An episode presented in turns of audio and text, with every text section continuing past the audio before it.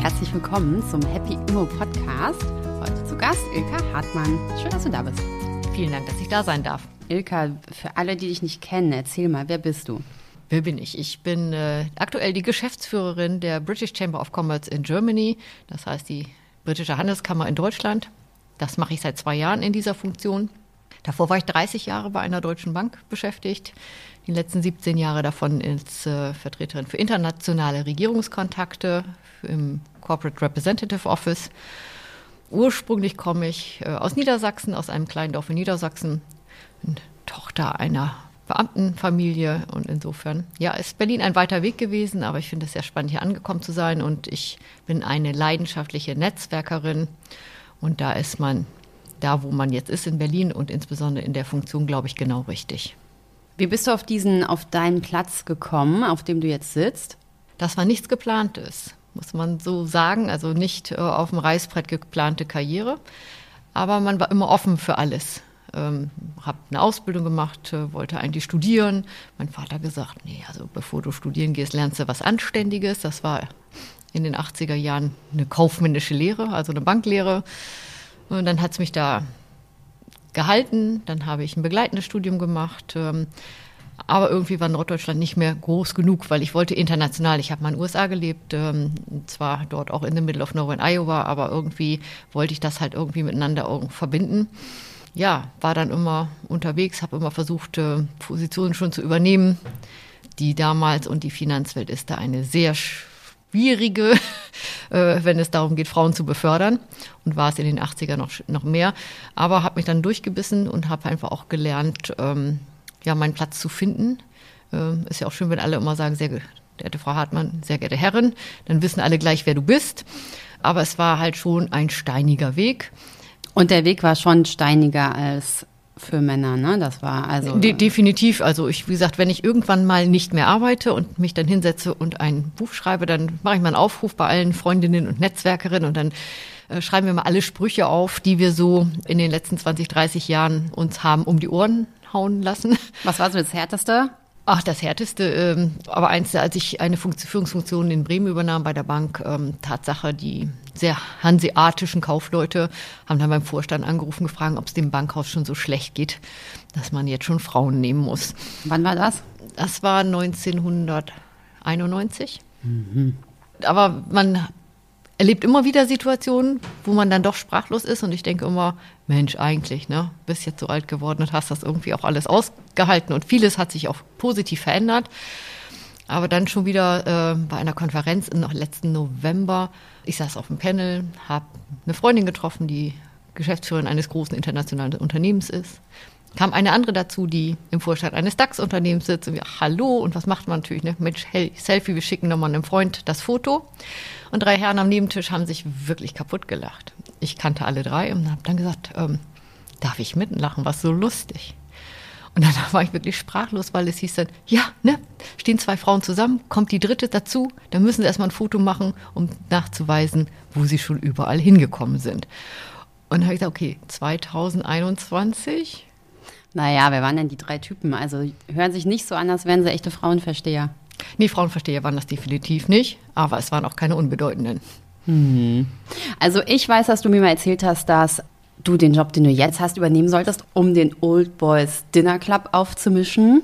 Und ich finde, du machst das total hervorragend. Also in Berlin gibt es kaum jemanden, der oder die so rührt und so tolle Veranstaltungen macht und so viel netzwerkt wie du. Ich finde das sehr beeindruckend. Und ich habe das Gefühl, dass ähm, du auch wirklich genau den Nerv der Zeit triffst, was das Thema Netzwerken angeht. Also hast du wahrscheinlich tausendmal mehr Ahnung als diese drei Typen da vor dem Tisch vom Thema Netzwerk und äh, Panels und anderen und Veranstaltungen, oder? Was meinst du? Ja, erstmal danke für das Kompliment.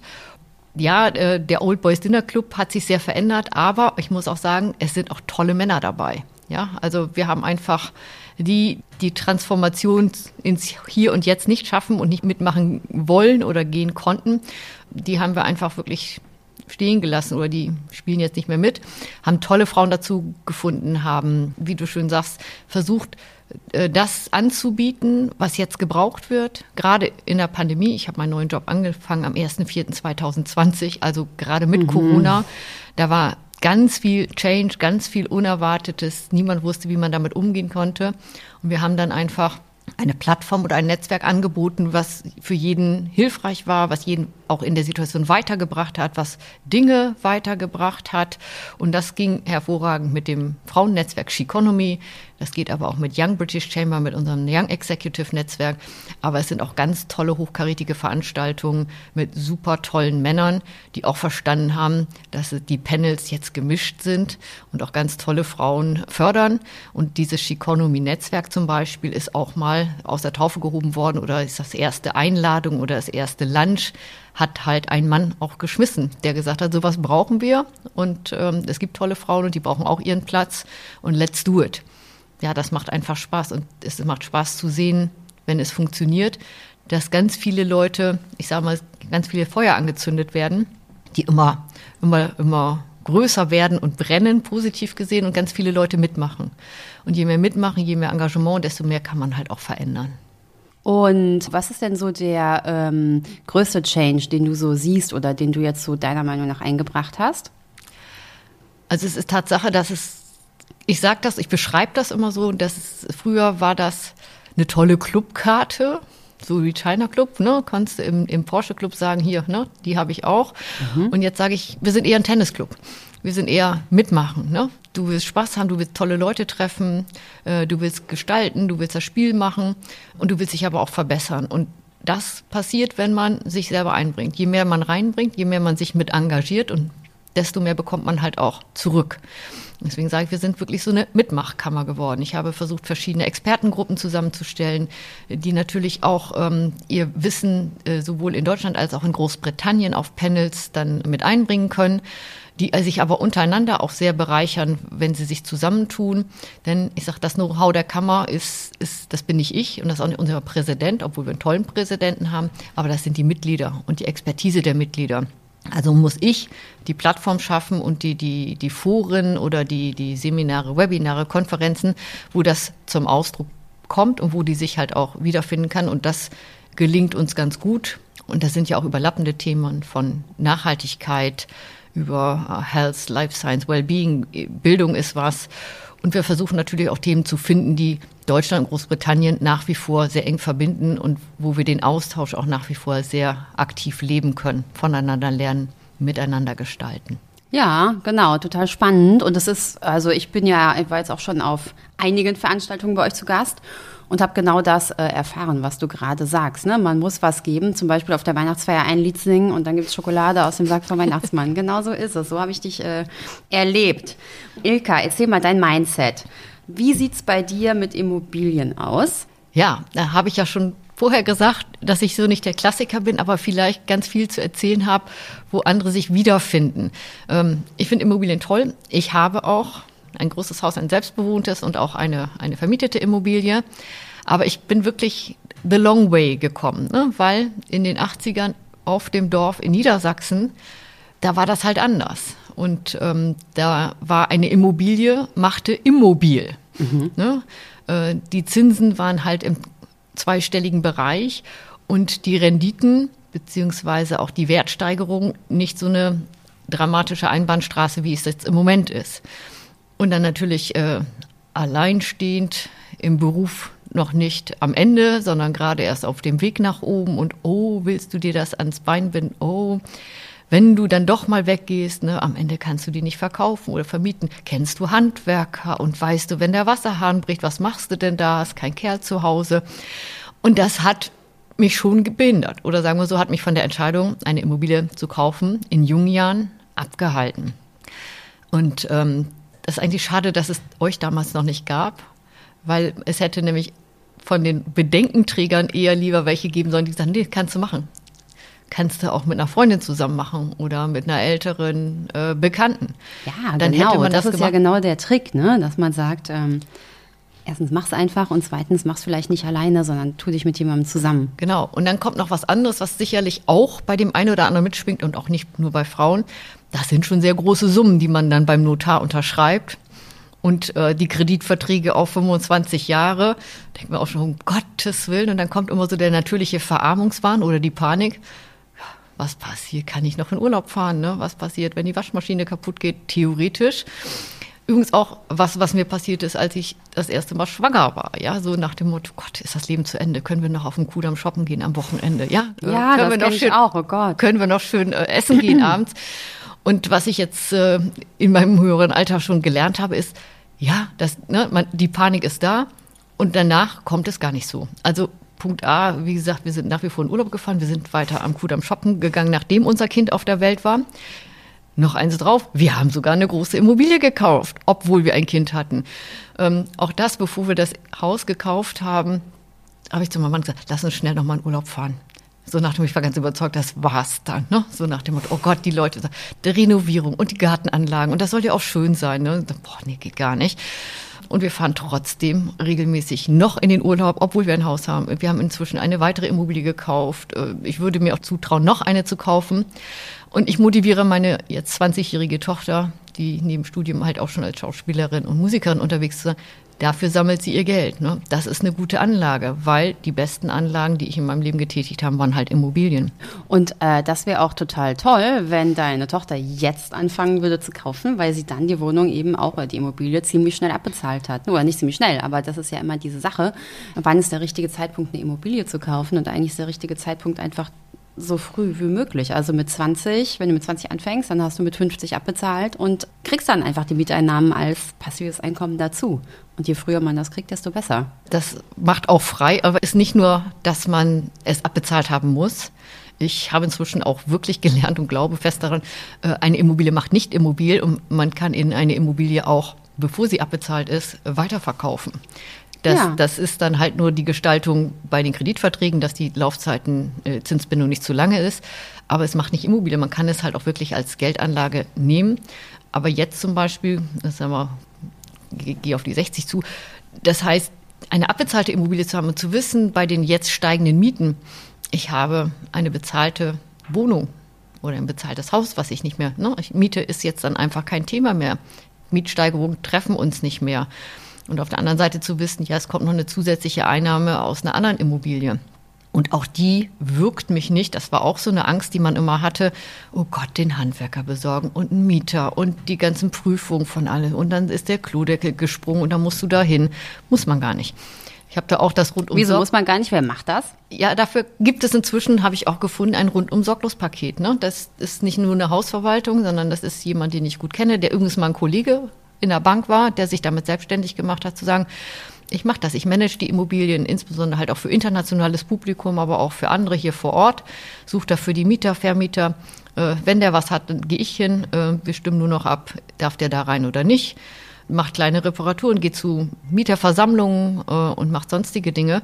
Und ähm, ich kriege dann alle Quartale nur noch die Abrechnung, ne? Einnahmen, Ausgaben und ich weiß nicht was. Mhm. Und ähm, das ist total entspannt. Also man kann die Immobilie smart aufsetzen und hat dann gar nicht so viel äh, Themen an der Backe, wie man denkt. Ich mache das genauso. Ich habe eine digitale Hausverwaltung, mit der ich zusammenarbeite, ein Frauen-Startup und die äh, nehmen mir auch die ganzen Themen ab. Zum Glück, weil ich darauf auch nicht so viel Bock habe und weil ich einfach mit meiner Zeit auch woanders rein investiere. Ne? Und deswegen bin ich sehr froh, dass es das eben gibt. Genau, weil Probleme treten ja nie auf, ähm, wenn sie gerade in den Terminkalender passen. Ne? Exakt, genau so ist es. So wie Kinder.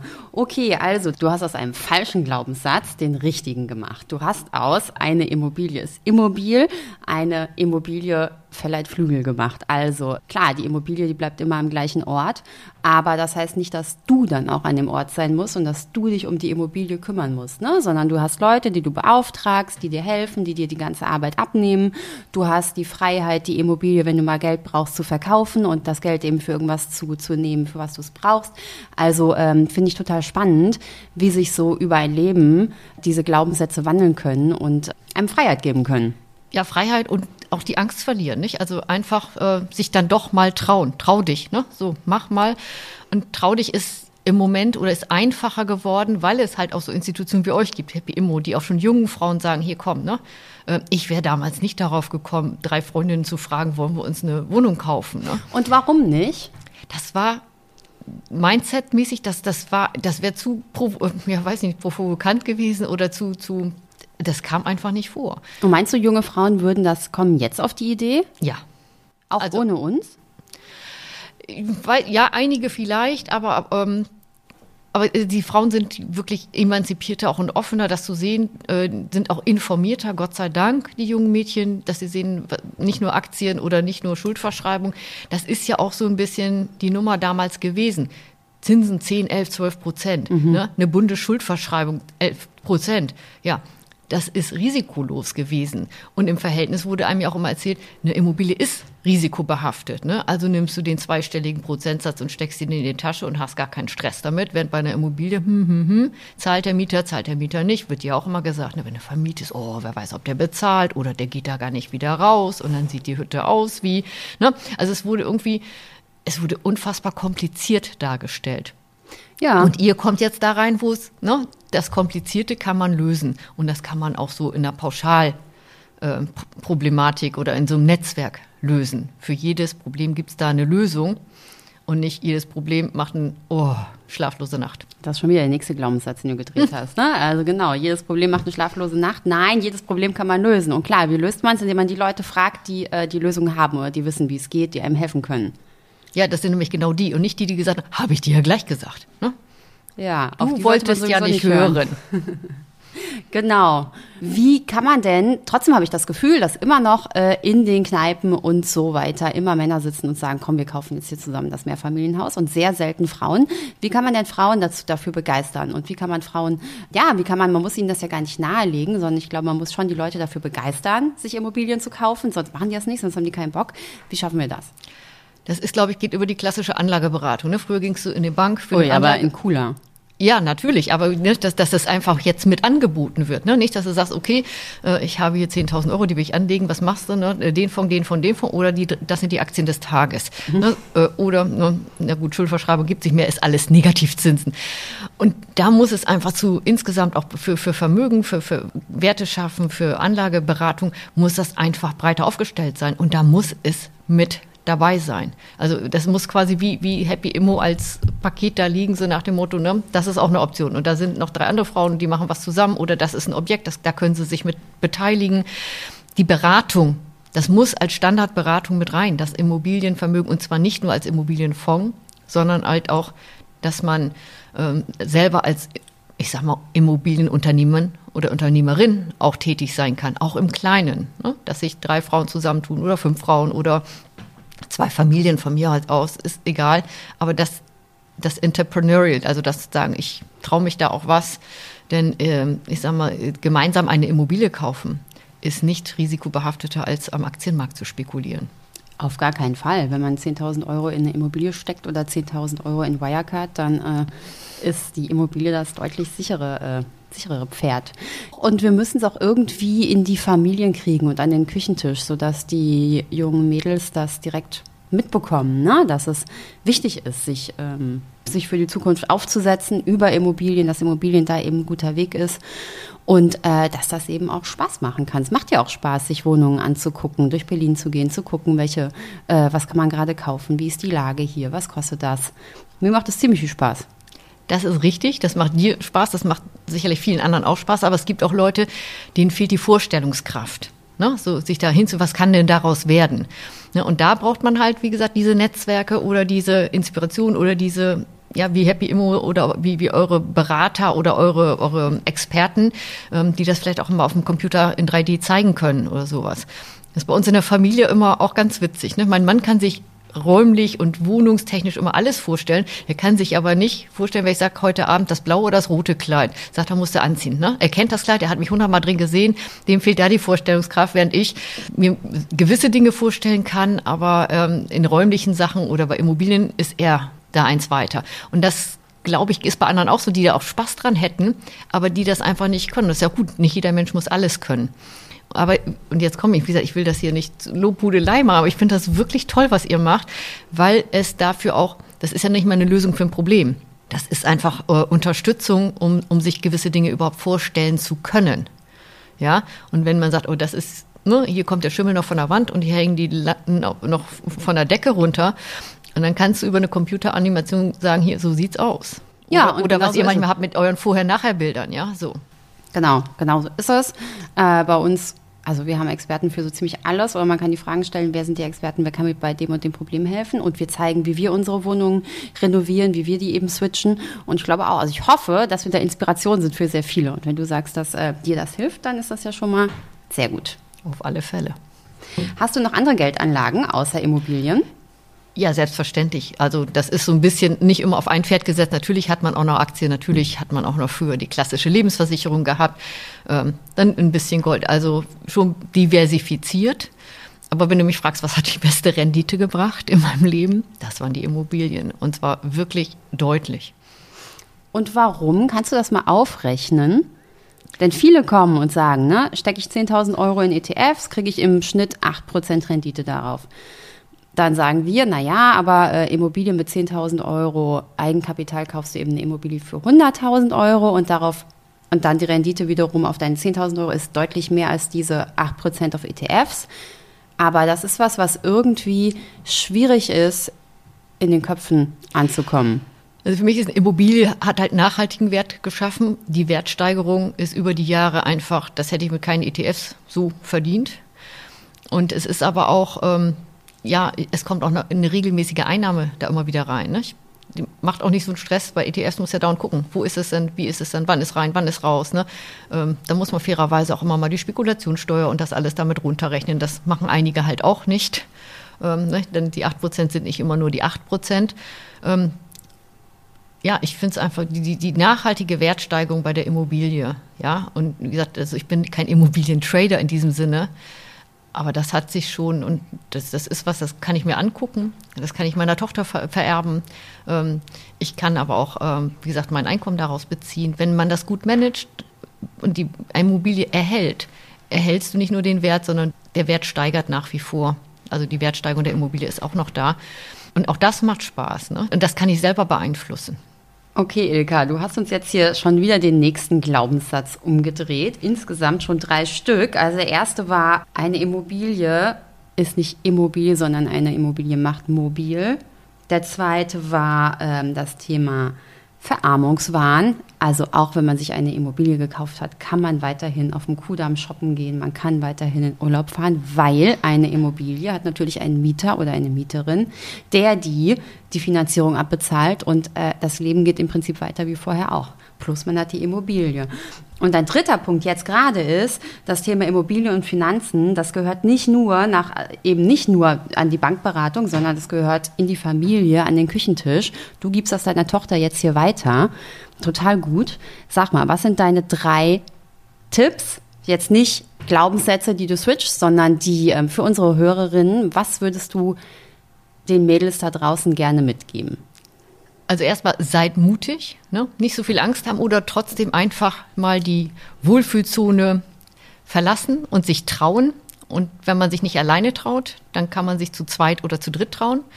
Man kann sich so einem tollen Netzwerk anschließen, aber man kann das auch, wie gesagt, mit anderen zusammen machen.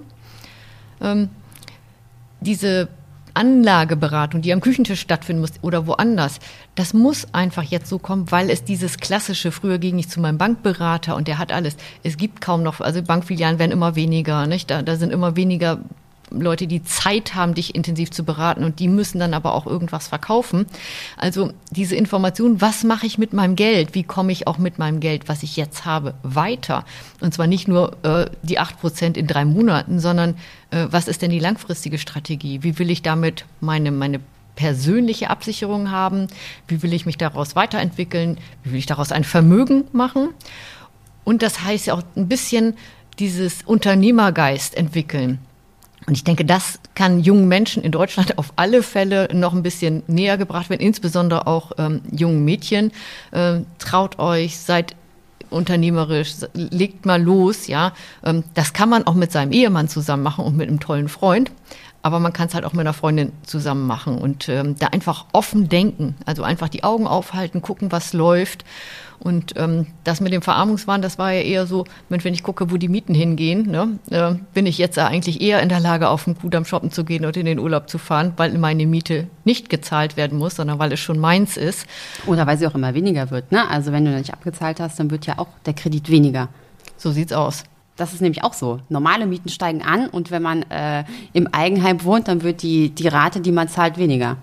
Das ist auch ein Glaubenssatz, der ziemlich wichtig ist, den wir auch hier und noch man drehen kann auch, könnten schnell. Wenn es mir selber gehört, kann ich es auch anders verändern. Ne? Eine Mietwohnung kann ich nicht verändern, wie ich möchte.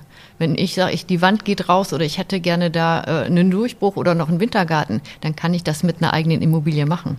Ja, einer klar. vermieteten nicht. Klar, da bist du der Chef. Das heißt, meine Wohlfühlzone, die ich mir einrichte, was ja auch jetzt im Moment sehr wichtig ist, wo viele und immer mehr auch von zu Hause arbeiten müssen, hat man da die Möglichkeit, sich die Wohlfühlzone so einzurichten, wie man das gerne möchte, ohne jemanden um Erlaubnis fragen zu müssen. Das Ja. ist auch ein Stück Freiheit. Ja, das ist auch ein sehr schöner Gedanke zum Abschluss. Also, Ilkas Tipps sind erstens, seid mutig, macht euer Ding. Zweitens, sucht euch Role Models. Beratung zu finanzieller Unabhängigkeit wird weniger äh, bei Banken stattfinden, sondern eher im privaten Bereich. Und drittens, ähm, seid Unternehmerin, auch im privaten. Genauso würde ich so unterschreiben. Cool, vielen Dank. Danke für das Gespräch, war ein toller Podcast. Hat mir Spaß gemacht. Vielen Dank und euch viel Erfolg. Dankeschön.